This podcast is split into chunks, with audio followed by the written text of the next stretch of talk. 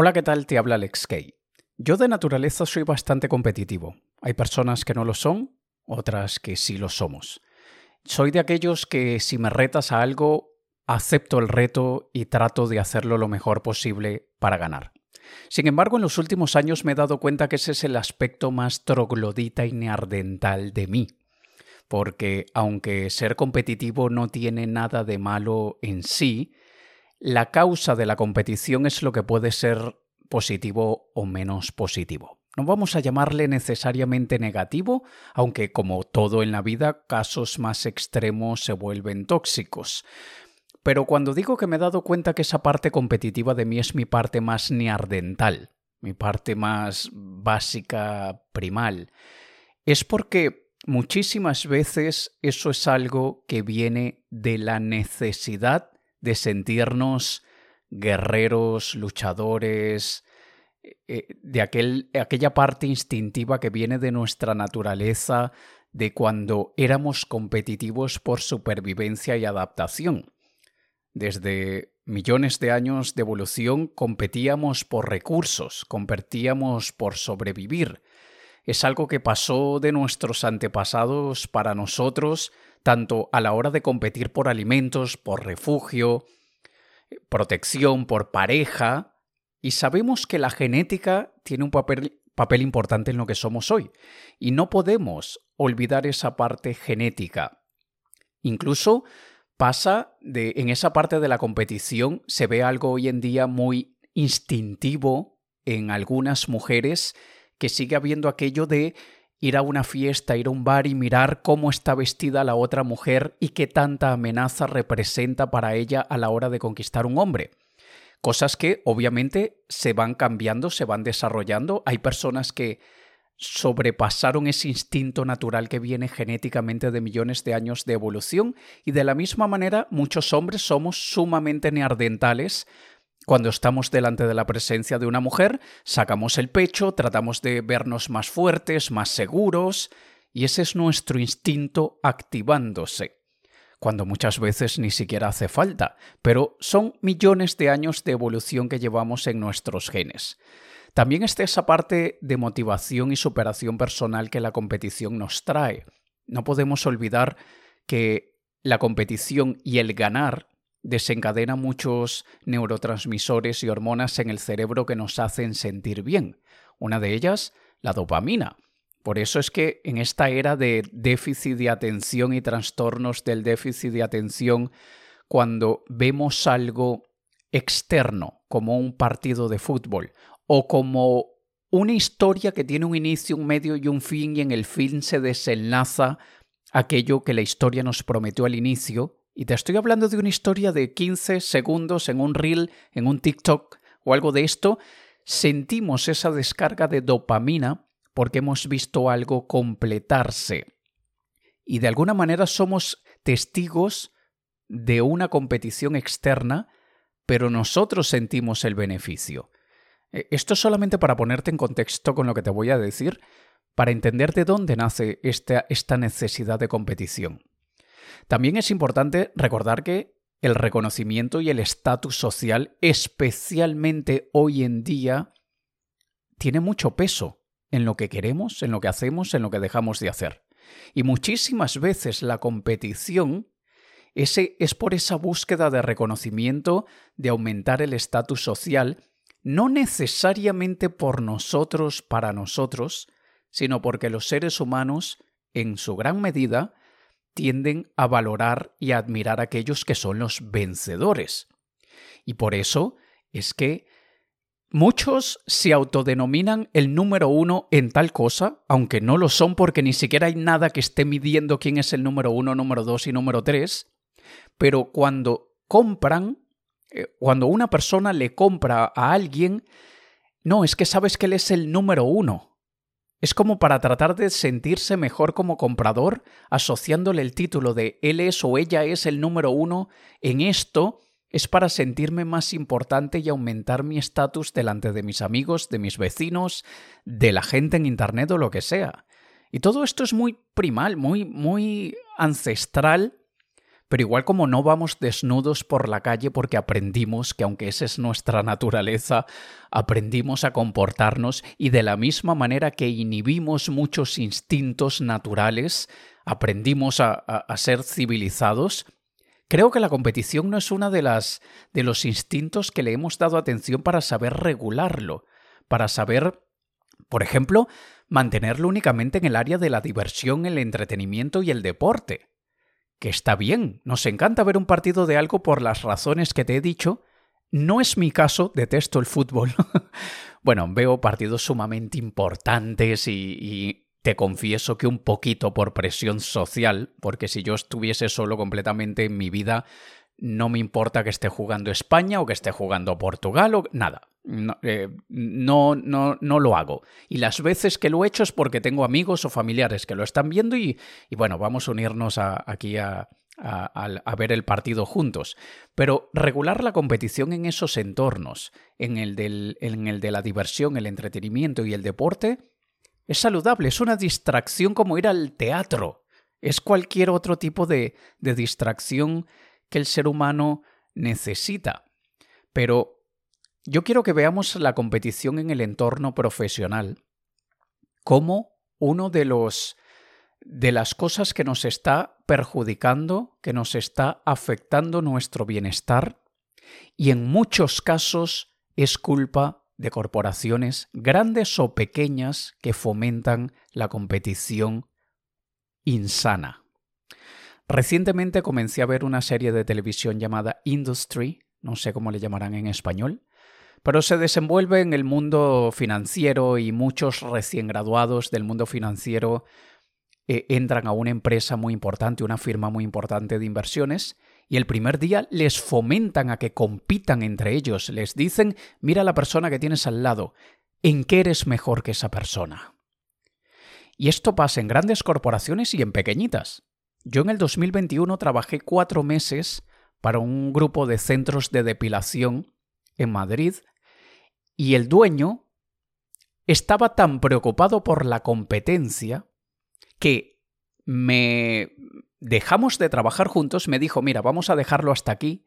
Y una de las razones que me dio es porque me dice, no veo que saques el colmillo, no veo que vayas a por la competencia. Y yo le dije, no, porque primero me he enfocado en que aumentemos la facturación, que lo hagamos mejor. Y de hecho, yo trabajé durante la época de las promociones de Halloween y de Black Friday, y específicamente la de Halloween fue un éxito total. Yo les ayudé a romper todos los récords de venta durante la época de la promoción de Halloween. Y dos meses después, el dueño de estos centros me dice, es que no te veo que saques el colmillo, no te he visto que ataques a la competencia. Y yo, bueno, yo tengo una filosofía que no es mía, solamente la practico, pero que es una que, tenía muy en mente cuando estaba trabajando con este grupo de centros de depilación, y es aquella que dice, el vencedor se enfoca en ganar, el perdedor se enfoca en los vencedores. Es como que tú estés en aquella carrera y tú en vez de tener la vista puesta en el objetivo, en aquello que te planteaste, en aquello que quieres conseguir, facturar más de 3 millones de euros este año, no, no estoy pendiente de eso, estoy pendiente de ver qué están haciendo los competidores, estoy mirando cómo están corriendo los de al lado. Y hay una foto muy famosa en Internet de un nadador, no recuerdo cuál, no sé si fue Phelps o cuál fue, que él está llegando a la meta, llegando para ganar, y él está enfocado con su vista mirando hacia adelante, y el que llegue en segundo lugar lo está mirando a él. Y creo que eso ilustra muy bien este principio de el perdedor se enfoca en el ganador, mientras que el ganador se enfoque en ganar. Y esto se ve muchísimo también en el mundo de los marketers y también en el de los abogados, el de los médicos. Es algo que, que tiene el ser humano aún mucho que desarrollar y mucho que cambiar, pero es por eso de déjame ver qué está haciendo la competencia para superarles. Y esto es totalmente neardental y troglodita. ¿Sabes cuando yo noto esto bastante? Cuando me empiezan a seguir personas y veo que tengo más seguidores y tal. Tú ves la cantidad de gente que me sigue y a lo largo de los años me ha seguido que son de alguna manera competidores míos, que, hacen, que ofrecen servicios muy similares, que venden productos muy similares. ¿Para qué? No, es que es para inspirarme. Inspírate en otro sector. Busca otra inspiración. Si yo quiero inspirarme, yo no busco inspiración de los competidores. De alguna manera puedo tomar una base general pero sin ir a déjame seguir a este que es mi competidor principal o estos 10 que son mis competidores principales y déjame ver qué hacen cada día.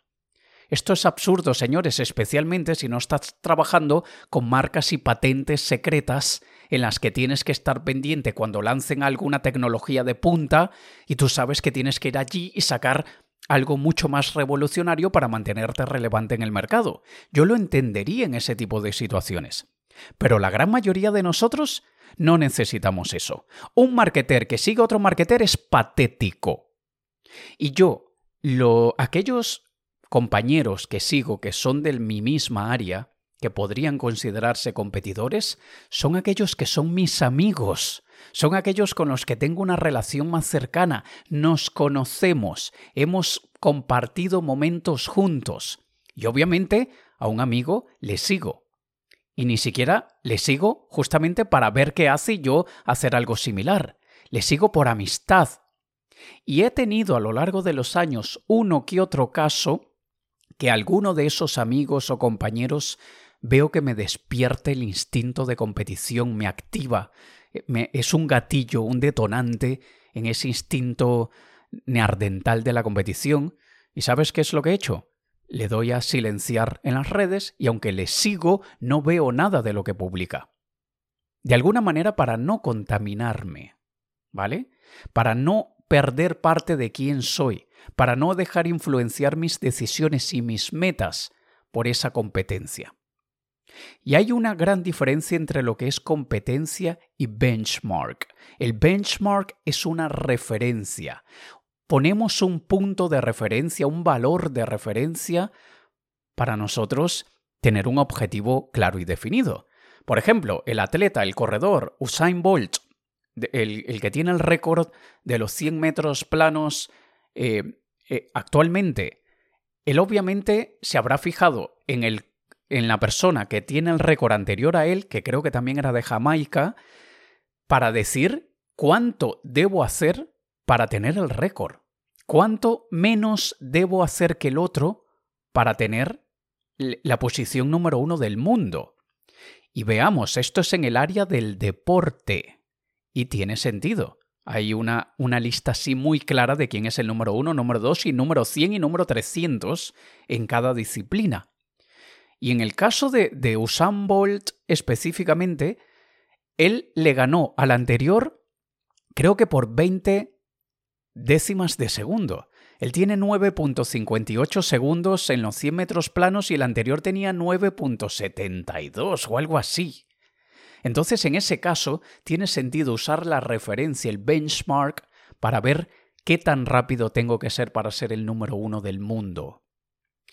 Yo en mi caso que estoy actualmente y llevo ya más de un año, año, casi año y medio más o menos, practicando tenis de mesa, yo tengo eh, el software, el programa que va llevando mi puntuación. Desde el día que comencé hasta el día de hoy puedo ver cuál ha, sido mi evolución de, de, lo que es el ELO, que es la manera de medir esa puntuación, ELO. Y yo veo cuánto es mi ELO actual y yo estoy obsesionado por mejorar mi ELO. Cuando veo que mi Elo, actualmente mi Elo creo que es de 2120, si no me equivoco. Cuando veo que tengo mi Elo actual de 2120 y la semana pasada era de 2300, analizo los juegos a ver qué hice mal para haber disminuido en mi Elo. Y cuando veo que aumento de 2120 a, a 2200 a 2230, veo que hay una evolución y me alegro muchísimo porque me he superado, pero no tengo en mi cabeza llegar a la posición del top 100, porque para mí el tenis de mesa es una diversión, pero con mi instinto competitivo estoy compitiendo conmigo mismo. Y quien me ha visto jugar escucha cuando grito, cuando me enfado, cuando cometo un error, y, soy de aquellos que viven de una manera muy pasional mis errores en el tenis de mesa. Pero porque la competición es contra mí. Me da muchísima rabia cuando cometo un error de cosas que yo sé hacer mejor. Jamás me enfado con la otra parte. Nunca. Cuando la otra parte hace una muy buena jugada, yo le aplaudo ni sé si eso se debería hacer, pero yo le aplaudo y la persona ve que le estoy aplaudiendo. Y, digo, ostras, qué buena jugada, qué bien. Y, siempre estoy diciendo, es que este tío es una bestia, qué bueno que es. Y es mi competidor, porque yo no estoy compitiendo contra él o contra ella, estoy compitiendo contra mí. Y de la misma manera deberíamos hacerlo en el mundo de los negocios.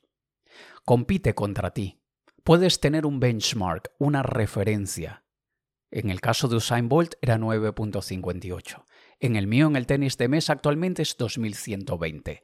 Traduce eso al mundo de los negocios y di, bien sea que sea un número superficial y banal como la facturación, que eso es una de las métricas más banales y absurdas que se puedan medir.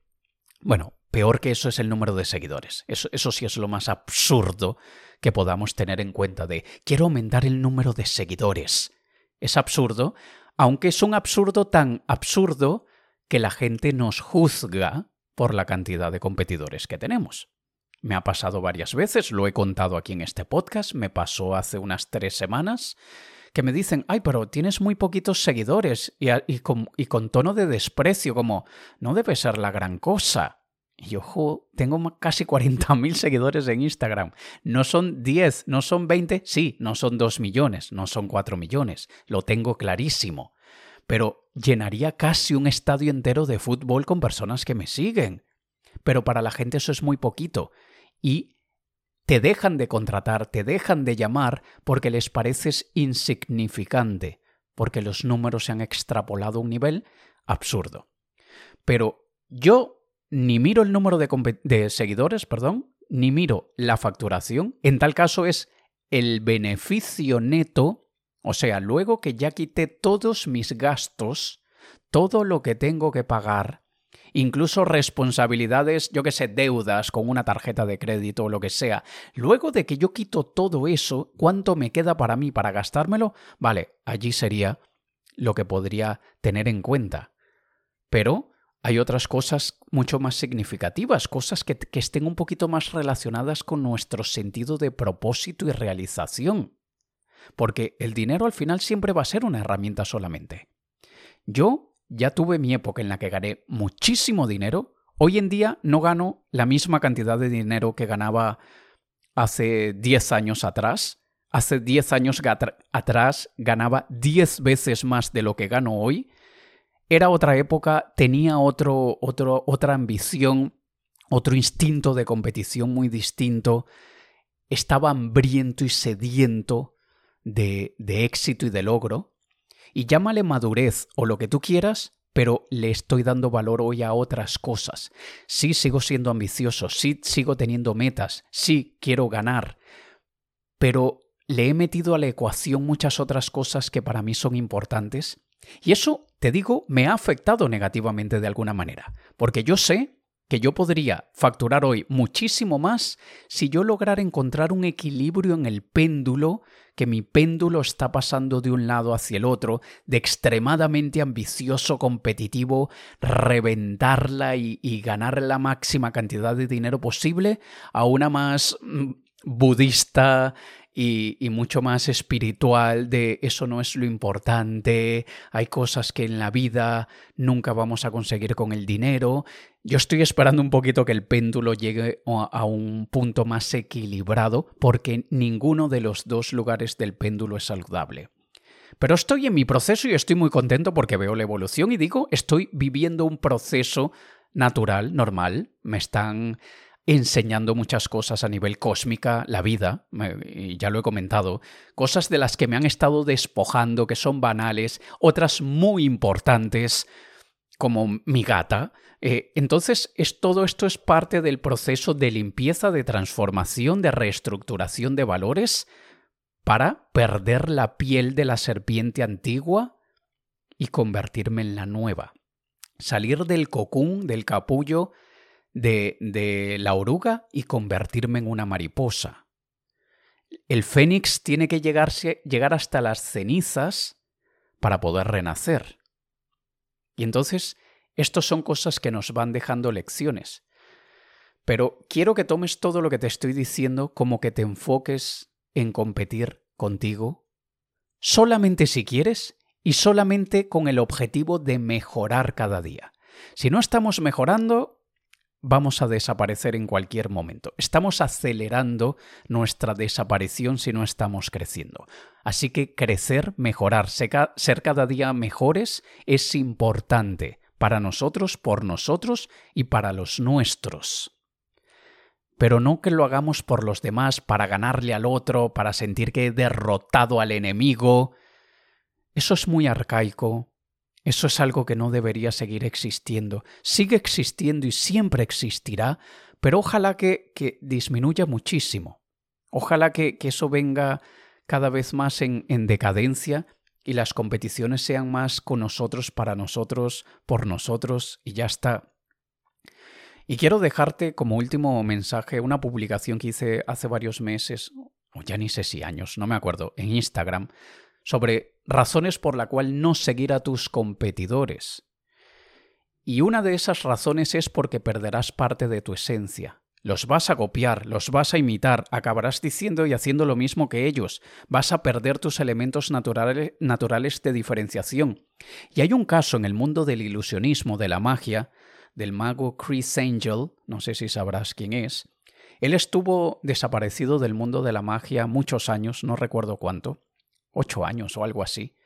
Y él cuando decidió volver, él dijo que una de las cosas que le ayudó fue haber estado desconectado del mundillo del ilusionismo durante tantos años. Y eso le ayudó a que su creatividad, la creación de su acto, de sus espectáculos, de sus números, fuese muy propia y auténtica porque no estaba contaminado con lo que estaban haciendo los demás. Y es aquí donde vemos las tendencias del mercado. Mira la cantidad de cantantes de lo que sea, de lo que tú quieras, de reggaetón, de pop.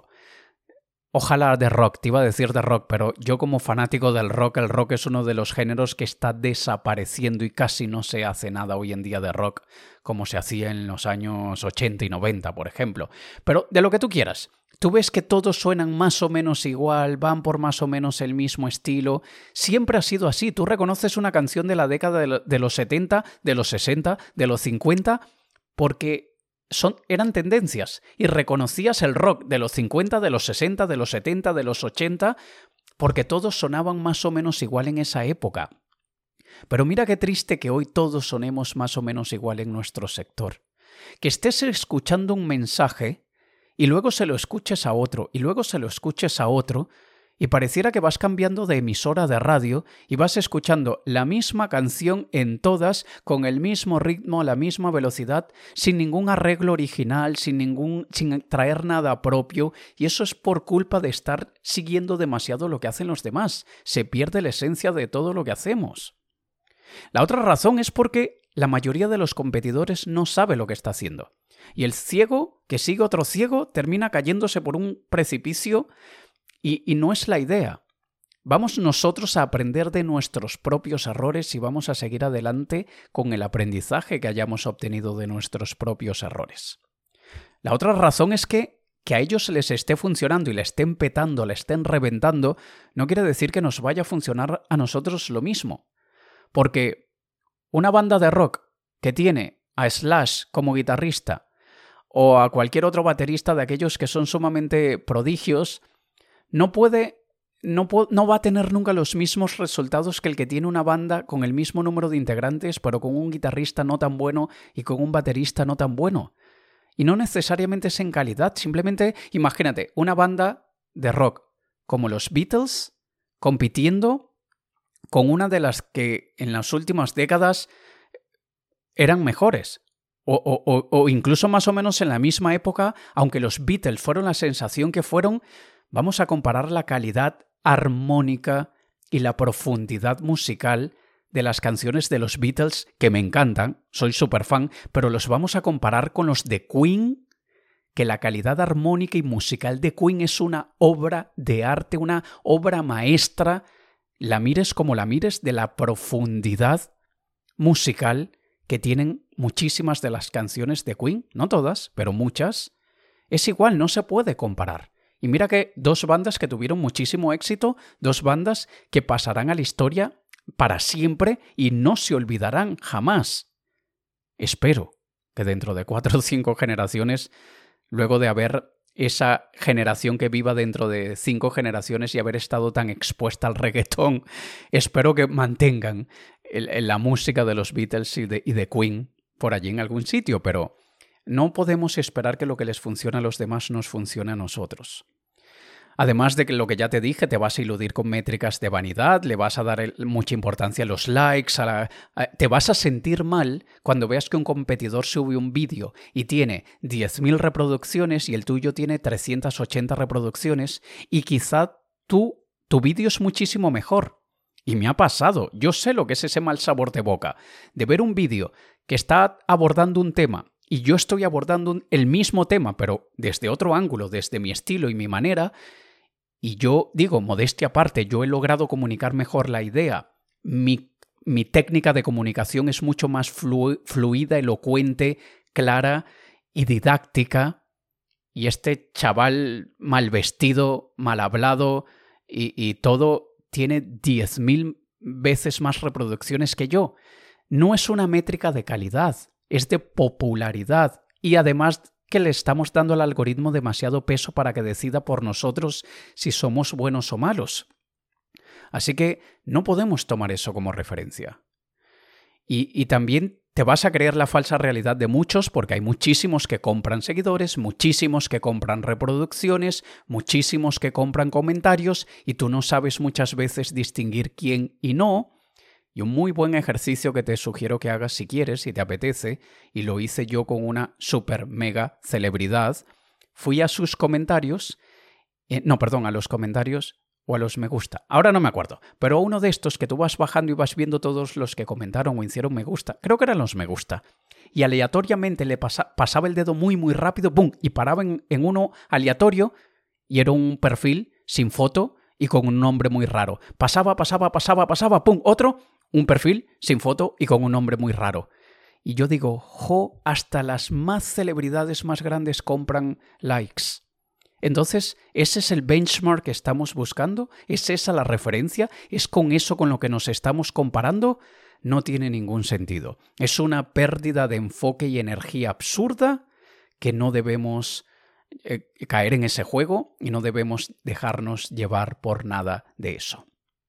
Así que compite contigo para ti, por ti, para los tuyos y nada más. Básate en tus métricas, ponte tus metas. Vete poniendo metas, metas alcanzables, pequeñas, que cuando se vayan eh, uniendo, cuando se vayan componiendo una tras la otra, generen una meta muy grande y verás que no hay mayor satisfacción que eso. Lo que hagan los demás no te importa. Aunque seas muy competitivo como yo, recuerda que eso es un instinto muy troglodita que tenemos que superar. Y si eres tan competitivo como yo, te recomiendo que busques una vía de escape para que drenes esa competición, porque si hay algo que también me he dado cuenta, yo soy mucho menos competitivo a nivel tóxico, de manera tóxica, en los negocios y en la carrera, desde que estoy practicando tenis de mesa porque ese instinto de competición ancestral que tengo en mis genes lo estoy drenando con el tenis de mesa y no con mis decisiones de negocio. Espero que te sirva. Y si crees que le puede servir a alguien más, por favor comparte este episodio. Si lo estás escuchando en Spotify, aquí debajo puedes dejarme un comentario, una pregunta o lo que tú quieras. Y si me estás escuchando en otra plataforma que no te permite comentar, como por ejemplo aquellas que sí te dejan como iVox o Stitcher va a desaparecer, pero bueno, hay otras que sí te dejan, las que no, búscame en Instagram, déjame un mensaje, que siempre me encanta leerte y respondo a todos los mensajes. Te ha hablado Alex Kay, un saludo.